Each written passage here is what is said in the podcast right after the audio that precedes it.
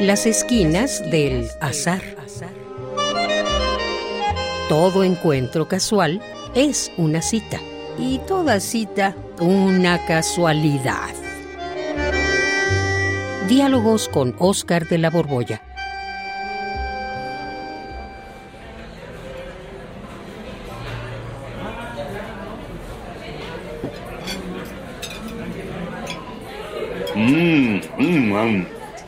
Mmm, mmm, Ay, ay, qué rico. Este, oye, Oscar, nos quedó bien el programa sobre la biblioteca palafoxiana, ¿no? Creo que nos ganamos este mole poblano. Mm, sí, Juan. claro que nos ganamos este mole. ¿Y a, poco no está riquísimo? Mm, claro. Mm, está buenísimo. Oye, eh, te quería mencionar algo de, la biblioteca palafoxiana que no lo, no lo mencionamos en el, programa, este, lo de eh, que los libros, en vez de mostrar el lomo de los libros, están al revés, o sea, muestran las páginas, no los lomos. ¿Mm? Eh, sí, Juan, pues es, es para que se ventilen. Mira, los libros de esa biblioteca pues son, como tú sabes, antiquísimos. Y si los colocan así como se colocan normalmente, pues se llenarían de hongos. Mm. Pues con las páginas para el frente, pues se ventilan. Mm, pero está buenísimo este mole, qué bruto, qué bien. Ahora que estás así ya más dispuesto con el riquísimo mole, ahora sí me vas a contestar mi pregunta, ¿verdad? Mm. Eh, ¿cuál, pregunta? Ah, ya se te olvidó, ¿cómo que cuál? Pues la que te hice en el autobús cuando veníamos a Puebla. De todo lo que has leído de filosofía, ¿cuál es para ti la idea más verdadera, verdadera de todas? O en otras palabras, ¿qué has encontrado en la filosofía que sea la neta, sí, la mera neta del planeta? ¿eh?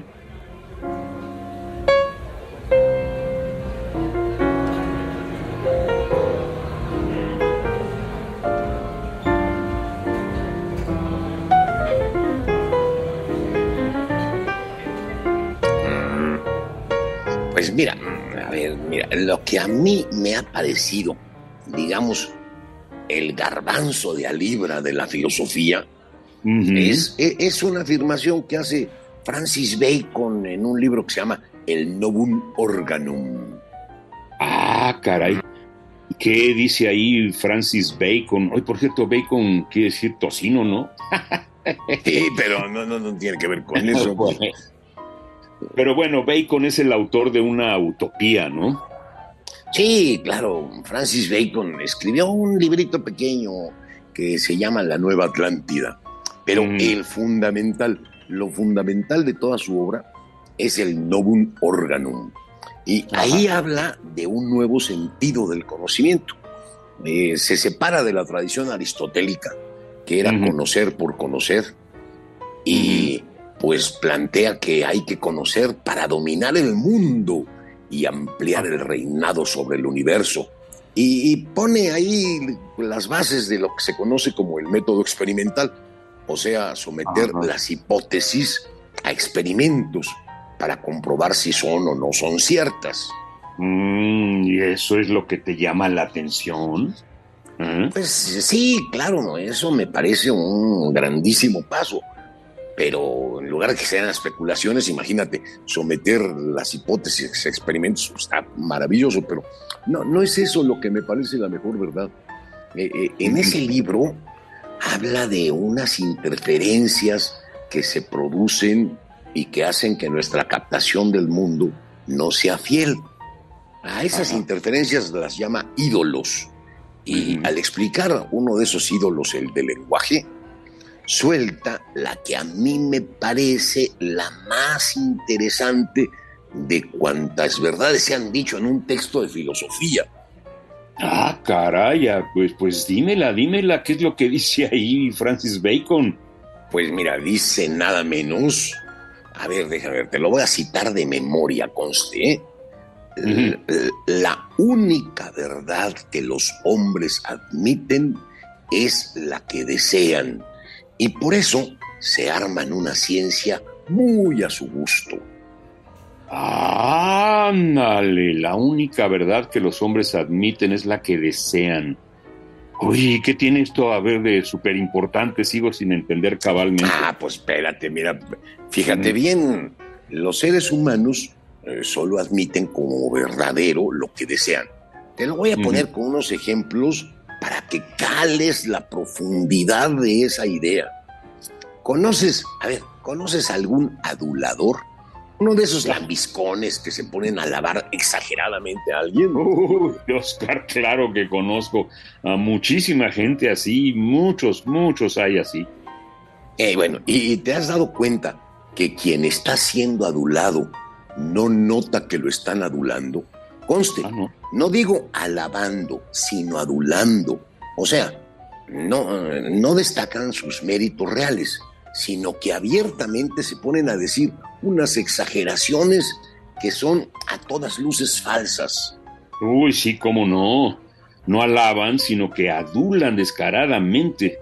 Y es cierto, quien está siendo adulado admite esas exageraciones sin darse cuenta. ¿Te Pues las hay cree? quienes, Juan, hay quienes. Fíjate, cuando nos dicen lo que queremos oír, lo que nos gusta oír, lo que deseamos oír, pues nos lo creemos.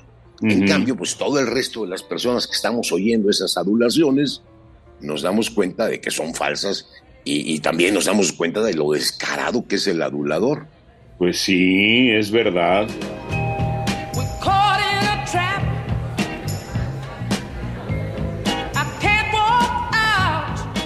Pues extiende esta idea a otros casos.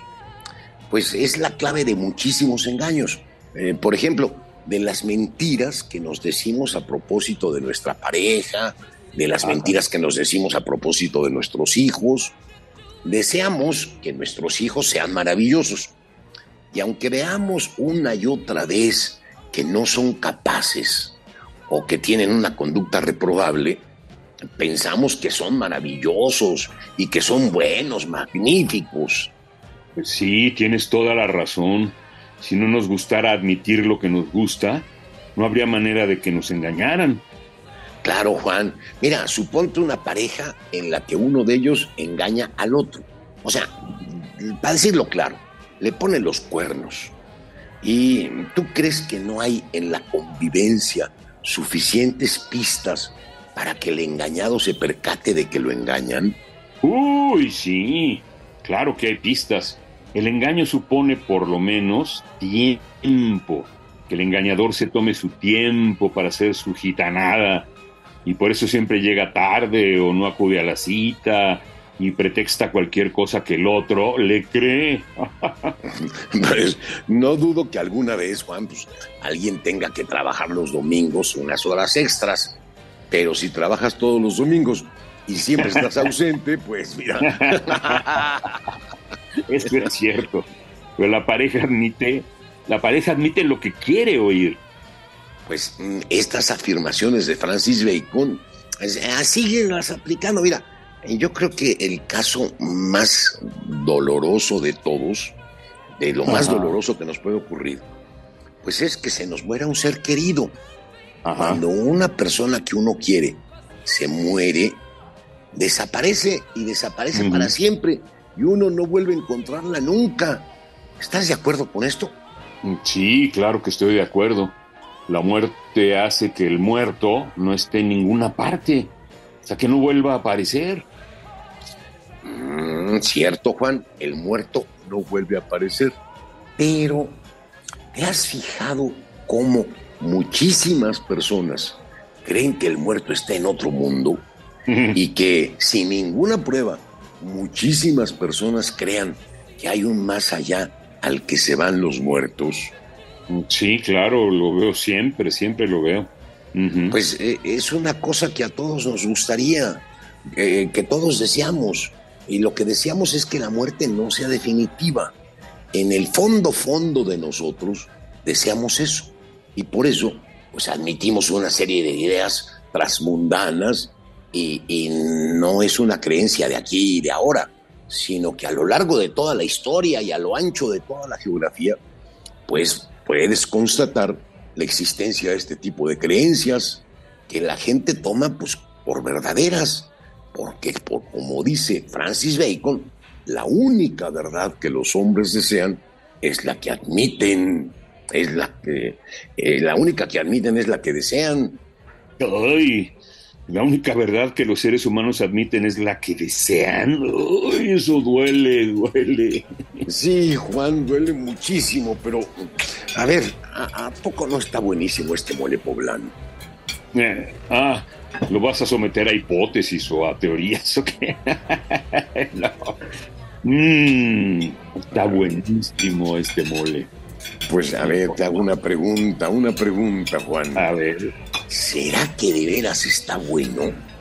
¿O es que luego de venir hasta acá, haber trabajado mucho para estar aquí sentados en este restaurante, pues como deseamos que esté bueno, ¿no será que no sabe bueno por eso, porque lo deseamos?